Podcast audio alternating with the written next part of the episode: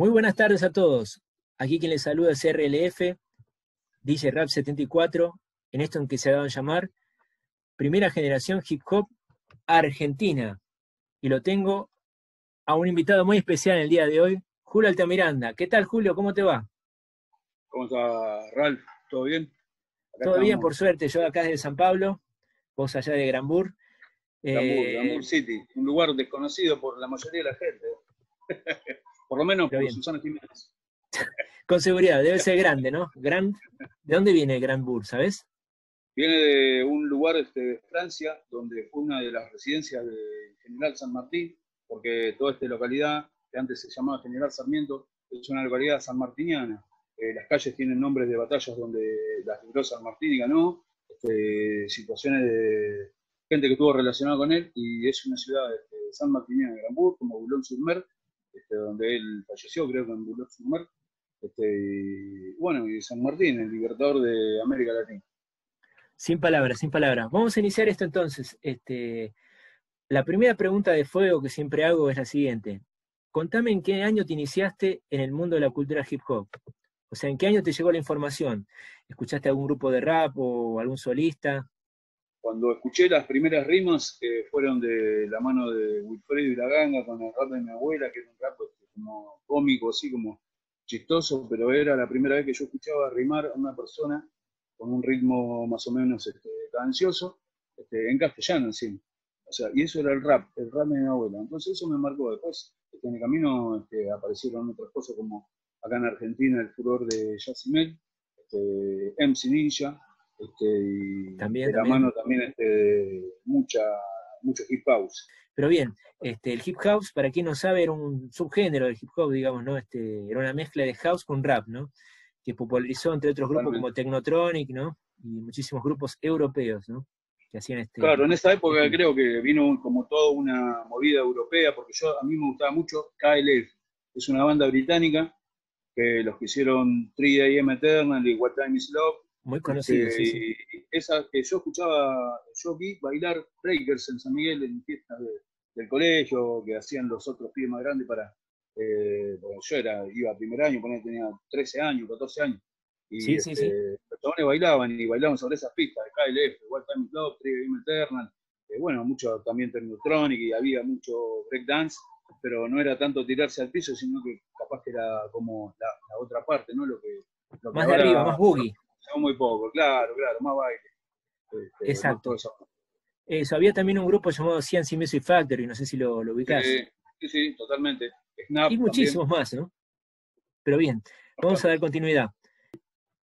¿Cuál fue el elemento puerta de entrada al movimiento hip hop? ¿Fue el rap? ¿Fue el DJ? Eh, ¿Qué fue? el rap. El rap, pienso que yo, eh, yo pienso que es eh, por la rima, ¿no? O sea, por el hecho de que a mí me, atrajo el tema de rimar. Yo lo tengo, o sea, a mi viejo, que era poeta. Él escribía poesía, ah. poesía gauchesca. Este, por todo ese tema y por haberlo escuchado siempre y verlo cantar, tocar con el conjunto, este, yo ya tenía toda esa, esa cosa, capaz que lo negaba, ¿no? Como todo adolescente, como todo... La vena artística, digamos. Claro, una vena artística por ese lado, y era sabido que iba a terminar este, en, algo, bueno, en algo que me guste, ¿no? Eso es lo que, lo que estoy buscando. Contame una cosa, eh, vos tenés una rutina de entrenamientos este, a la hora, porque yo sé que vos hoy en día sos beatmaker también, ¿no? Sí, es correcto. ¿Tienes una rutina de entrenamiento, de repente este, de ensayos, grabación, o lo haces espontáneamente? Eh, ¿Cómo haces? La, la, verdad que este, yo voy este, teniendo en cuenta el estado de ánimo con el que arranco en el día, porque antes tenía sí, antes tenía sí una rutina, antes de toda la ah. pandemia y todo eso. Porque trabajaba todo el día, o sea, salías ¿no? de casa, ¿no? De 9 a 5, ¿viste? De 9 a 5, en un laburo así, este, y después tenía una hora entre de ida o una hora de vuelta y volver. Eso, tenía Entonces eso te obligaba a aprovechar el pequeño espacio que vos tenés para dedicarle de lleno a eso. Porque a mí me gusta meterme en el, en el beat, en la música, en el sampling. Y, Compenetrar, digamos. Y claro, y también después este, ponerte a escribir algo que te salga de todo eso. Así que esa es más o menos la, la rutina. tiene mucho que ver con el estado de ánimo. Es la conexión, digamos, ¿no? hay algo que te motiva y de repente empieza a salir un tema y otro tema. pero tengo la costumbre de comenzar algo y dejarlo que vaya volando y comenzar otra cosa eh, al rato. Ah. Y así. Entonces, este, capaz que hay un montón de cosas y en el final no puedo terminar ninguna, porque estoy solo. Ah, Como que si yo lo quisiera terminar solo, ¿no? Te lo puedo, claro, claro. la puedo delegar también. Pero hay que tener siempre, una, conexión este, con, la persona a la que vos, este, eh, con la que vos te conectás a través de la música, a través de la imagen, a través de la amistad, a través de los tiempos, este, a través del trabajo. Eh, bueno, son muchas cosas. Sí, sí, yo creo, te lo digo por experiencia personal, este, siempre trabajé, digamos, con, un socio, digamos, ¿no? Nunca manejé todo, digamos, este, y la vez que quise manejar todo me di cuenta que no, me sentía bien. Siempre es bueno tener una segunda, una tercera opinión, no muchas, ¿no? Pero creo que con dos o tres opiniones ya está bien, ¿no? Este, y sale todo mejor, un poco más democrático, ¿no? De repente, más variado. Pero bien, vamos a ver continuidad. Este, decime si hay alguna palabra o frase que te describe palabra frase, este, yo pienso que em, a mí me gusta hasta la victoria siempre. Ah, célebre, ¿eh? Célebre, frase célebre. Sí, sí, frase célebre. Este, creo que no es una utopía, sino que yo pienso que una sola persona hace dos mil años pudo cambiar el mundo. Pudo cambiar el mundo. Y en este año, hoy este, estamos en el 2020, porque hace 2020 años este, surgió un, evento, un evento en la humanidad. Algunos lo reconocen, otros no, pero yo creo que, existe, yo creo que sí. Que existe y por algo, por algo es. Por algo que todo por algo. sí, todo por qué. Pero bien, es tu pensamiento. Vamos a continuar. Este, nombrame, por favor, este, algún grupo solista que admires este, por su flow. Hoy en día le llaman punchline, verbal attack, etcétera. Eh, ¿Tenés algún grupo o grupos, no pueden ser en plural, varios, eh, que son tu fuente de inspiración? Pueden ser varios, sí. Creo que. Nombrame algunos. Capaz que puede ser este, desde siempre Cypress Hill, ah. después Beastie Boys, sí, sí. Este, después capaz que Public Enemy, ah. en esa época ya, ya empecé a conocer como más o menos en esa gama, este, y después todo lo que viene después, ¿no? todo lo asociado, eh, qué sé yo, a Cypress Hill está asociado a House of Pain, Fan capaz que sí. Delinquent Habit, capaz que después de ahí Psycho Regan y Psycho Regan ya desprende toda una rama así, al igual que Soul Assassin, ponerle, te puedo nombrar, nombrar grupos como, no sé, Matt Flavor, uh, grupos así como en ese ritmo de, de, hip hop. Eh, exacto, exacto. O con sus cosas. Este, claro, después está Grave Diggers este, con el lado de Matt Flavor este, y cosas relacionadas también directamente a House of Pain. Y bueno, todas esas cosas. La coca nuestra hoy en día, más llegando a, a, estos tiempos, ¿no? Sí. Eh, ese, ese sonido, ese sonido eh, pum, pum, pa, pum, pum, pa, pum, pum, pa, pum, pum, pa. Cosas así. El boom bap es como que te vuela la cabeza. Exacto. Por algo será que retornó, que volvió, ¿no? Olvídate, nunca va a morir, creo. ¿eh? Randy MC, qué sé yo, Public Enemy, bueno, ya después te va, te, viajás para el pasado y capaz que si no conoces nada, lo podés ver en, Netflix, este, te, muestran la historia del chico.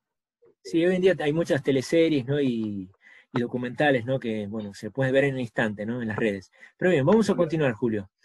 Eh, ahora, decime eh, algo sobre tus inicios. ¿Con quiénes te juntabas en tu barrio o en algún lugar específico? Este, en CIS, DJs, B-Boys, eh, ¿cómo fue eso y quiénes eran? Si puedes nombrarme por lo menos dos o tres integrantes de tu crew o amistades?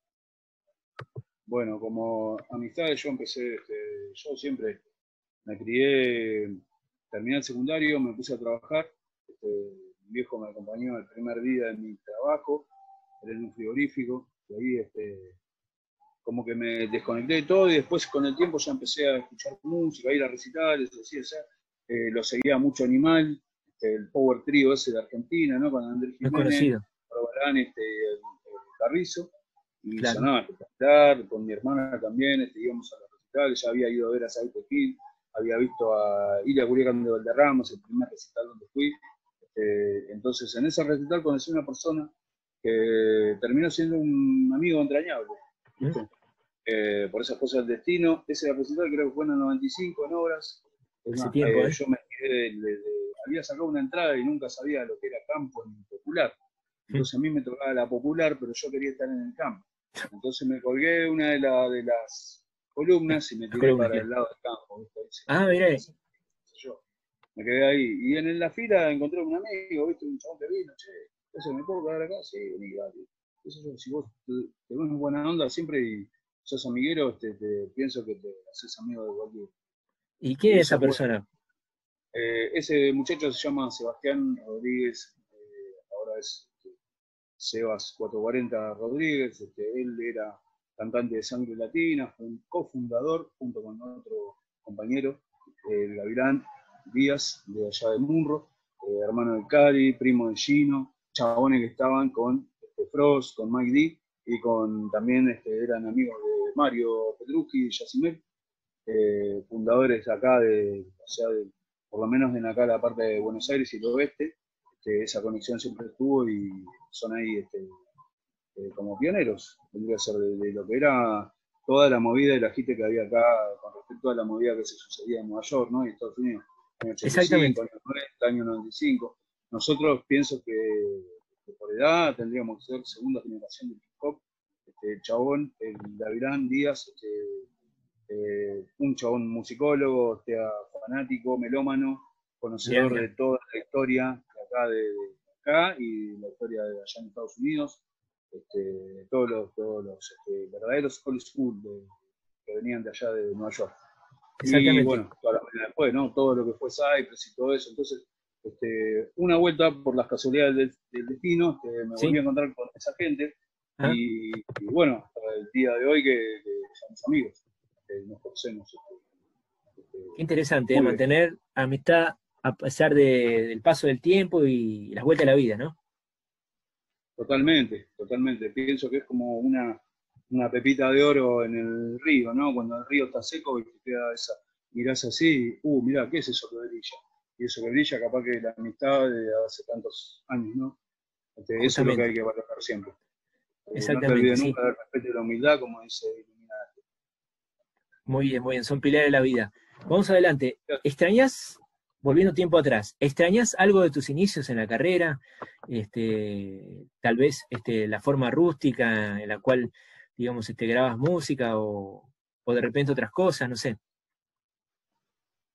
Sí, capaz que lo que extraño es este, más que nada la inocencia de uno mismo, ¿no? Que en un mundo, en un mundo globalizado como el de ahora, si vos viajás y te vas 20 años atrás y estás vos mismo y vos sabés lo que viene después, y vos decís, che, era, era medio eh, como que eras muy inocente también. Y, sí. así. Hubo muchas transformaciones, ¿no? En el mundo. más que nada en el conocimiento de las personas, en las personas con las que vos te relacionás, y hoy en día existen montones de redes, montones de cosas, montones de, conocidos, qué sé yo, que es un contacto, bueno, pero no es un amigo, es un contacto. Lo tengo ahí, a veces hablo, a veces si me pregunta, si me dice hola, ¿cómo estás? Yo le digo, hola, ¿cómo estás? Y si me dice, hey, how are you? Yo le digo, nice to meet you. ¿eh? Perfecto, perfecto. Sí. y mira, ¿qué opinás ahora hablando sobre el presente, ¿no? sobre la escena actual? Vos sabés mejor que yo que hace un tiempo, digamos, las multinacionales eh, comenzaron a realizar campeonatos, ¿no? La batalla de gallos, eh, tal vez algunas multinacionales organizaron festivales de rap. ¿Lo ves como algo positivo esto u opinas lo contrario? Y yo pienso que capaz que es positivo para el lado de la difusión de lo que es el hip hop, porque yo creo que toda la vida va a sentir que el hip hop es under, ¿viste? El hip hop y el rap siempre es algo relegado, como, no sé, mira esto que están cantando payasadas, y pero, por otro lado te ponen una cosa, una propaganda que te la, te la meten en la cabeza y no te la olvidas más, ¿viste? Eso. Pero bueno, eso. Este, y también este, es un mensaje negativo es un mensaje negativo y por eso mucha gente está en contra, porque promueve el, promueve, el, no el egoísmo, sino el ego, ¿viste? El ego es el amor propio, el amor propio. Incentiva, digamos, ¿no? Claro, incentiva todo eso, ¿viste? La rivalidad y todo el tiempo confrontando. Yo pienso que eso es una, política o una filosofía bastante norteamericana. El hecho de, contestar todo el tiempo, de, de señalar a otro, acusarlo, verduguearlo, decirle todo.